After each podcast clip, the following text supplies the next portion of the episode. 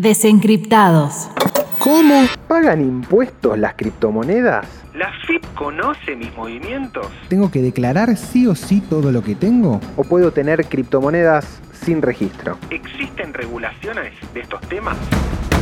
Bueno, para sacarte todas estas dudas llegó Desencriptados, un podcast de Ripo y Congo para explicar el mundo de Bitcoin y las criptomonedas. Mi nombre es Juan Ruoco y en este cuarto capítulo vamos a hablar sobre impuestos, regulaciones y criptomonedas. Ok, vamos al grano. ¿Cómo es la movida impositiva con las criptomonedas?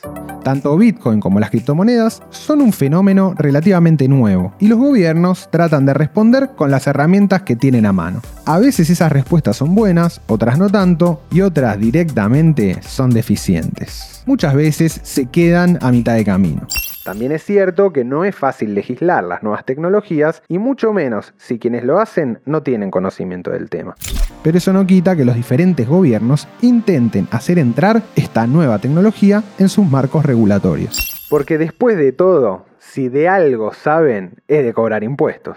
Te pongo un ejemplo. La primera ley que reguló las criptomonedas es la BitLicense, una normativa del estado de Nueva York en Estados Unidos entró en vigencia el 8 de agosto de 2015 y su objetivo fue darle un marco legal a todas las empresas relacionadas con criptomonedas. La promulgación de la normativa también generó un éxodo de empresas que se fueron del estado de Nueva York y al día de hoy solo un puñado de empresas obtuvieron la licencia.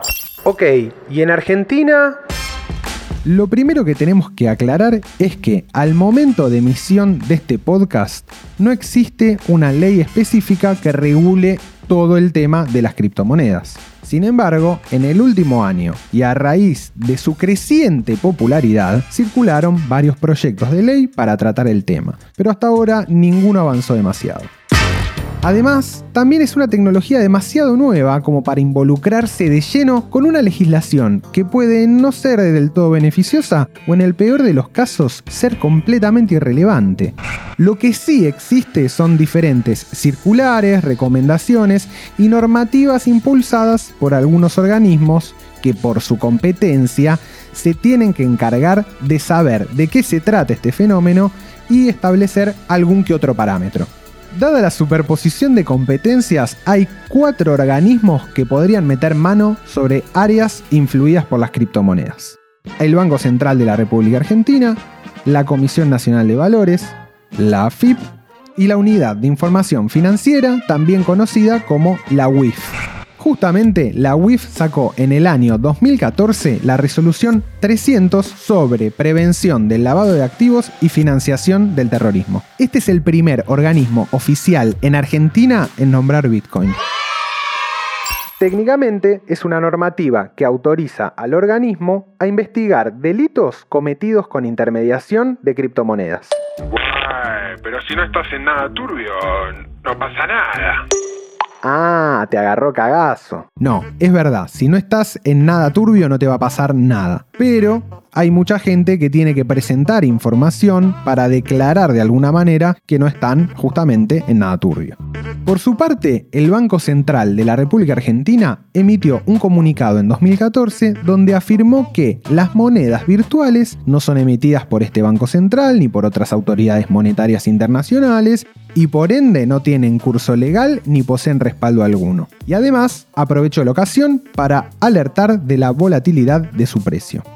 Algo completamente esperable, nada que no sepamos. Hasta ahora, el Banco Central no mostró señales de aclarar la terminología que usa y sigue usando moneda virtual y en algún comunicado hasta usaron el término criptoactivo, pero no mucho más. Y por último, la Comisión Nacional de Valores en estos años ha emitido varios documentos para explicarle a los usuarios sobre los riesgos de las criptomonedas y que tomen noción de lo que ello implica. Cuánta vuelta, hermano, cuánta vuelta. Y yo solo quería saber si tenía que pagar impuestos o no. Bueno, Raúl, para un poco que acá no sos el único que quiere aprender. Las cosas hay que explicarlas bien. No te doy más vueltas igual, la respuesta es sí. Las criptomonedas en Argentina, al menos hipotéticamente, tienen que pagar algunos impuestos.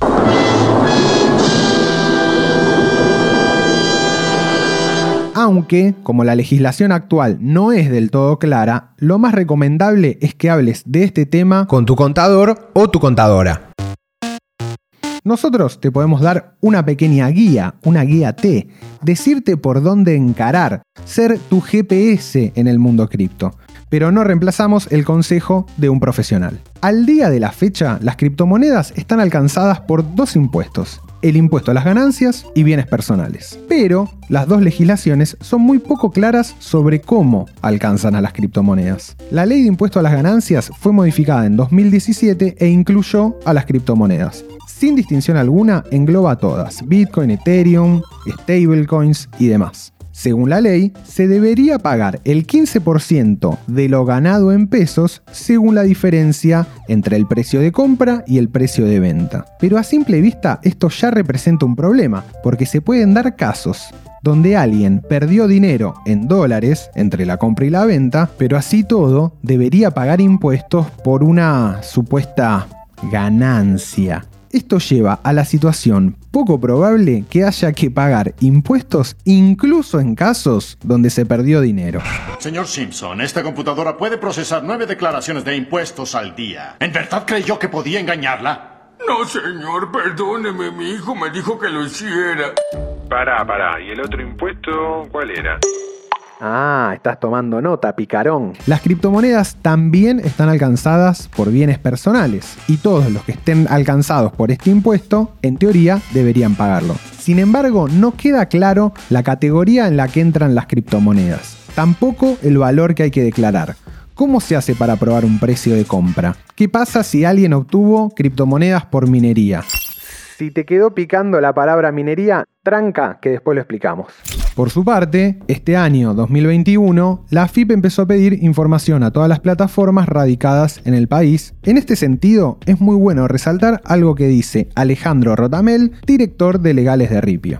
Mira, como te comentaba, hay una norma de la FIP, es una norma muy nueva de fines de 2019, que obliga a las wallets en general, no solamente a Ripio, a compartir con la FIP los movimientos de sus usuarios. Pero mira, creo que una empresa cripto en Argentina, vaya, una empresa fintech en general en Argentina puede tener dos focos distintos. Puede tener foco en cuidar a sus usuarios o puede tener foco en su propio ombligo y en tratar de hacer todo negocio que pueda. Yo creo que una empresa focalizada en el usuario va a cumplir con las normas, porque es precisamente el cumplimiento de esa norma lo que asegura que los fondos de los usuarios estén seguros. Y si bien hay normas que pueden generar incomodidad en el usuario, en la medida en que son normas tenemos que cumplirlas. ¿Y por qué tenemos que cumplirlas? El cumplimiento de esta norma significa que es materialmente imposible que Ripio desaparezca de un día para el otro con la cripto de los usuarios. Y precisamente me parece que a ese nivel hay que plantear la discusión, ¿no? Porque que Ripio cumpla con la ley argentina no es un bajón, es lo mejor que le puede pasar al usuario. Usualmente la comunidad cripto es muy reacia a todo lo que venga desde la regulación estatal. Sin embargo, en caso de que usemos plataformas como Ripio, cuyo rol es de intermediario, no hay nada mejor que esas empresas cumplan la ley y sean reguladas. Dado que así garantizás estar operando en una plataforma segura y confiable y evitas cualquier manejo, digamos, opaco. Pero, ¿y no se puede comprar de forma más informal? Como si te dijera, ¿no hay un Bitcoin Blue? Pero hermano, estás en todas, no se te escapa una. Ahora bien, supongamos que un usuario se dedica a la compraventa de criptomonedas en un mercado informal, cara a cara, face to face, y ahí desde ya que el Estado no tiene forma, al menos por ahora, de rastrear esas operaciones siempre y cuando sean hechas en efectivo, en cash. Por lo tanto, los que quieren mantener su anonimato y operar criptomonedas por fuera de las regulaciones legales recurren al uso de dinero en efectivo y compra-venta cara a cara. 100% Barrani.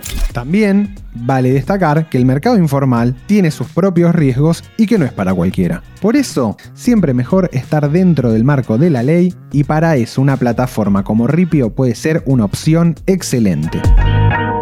Bueno, en definitiva, si bien existen regulaciones en Argentina sobre Bitcoin, Más que nada, en temas impositivos, todavía la regulación está en una etapa muy preliminar y es un poco confusa. Eso es todo por hoy. Mi nombre es Juan Ruoco y nos encontramos en el próximo episodio de Desencriptados, el podcast de Ripio y Congo, para hablar de seguridad y Bitcoin.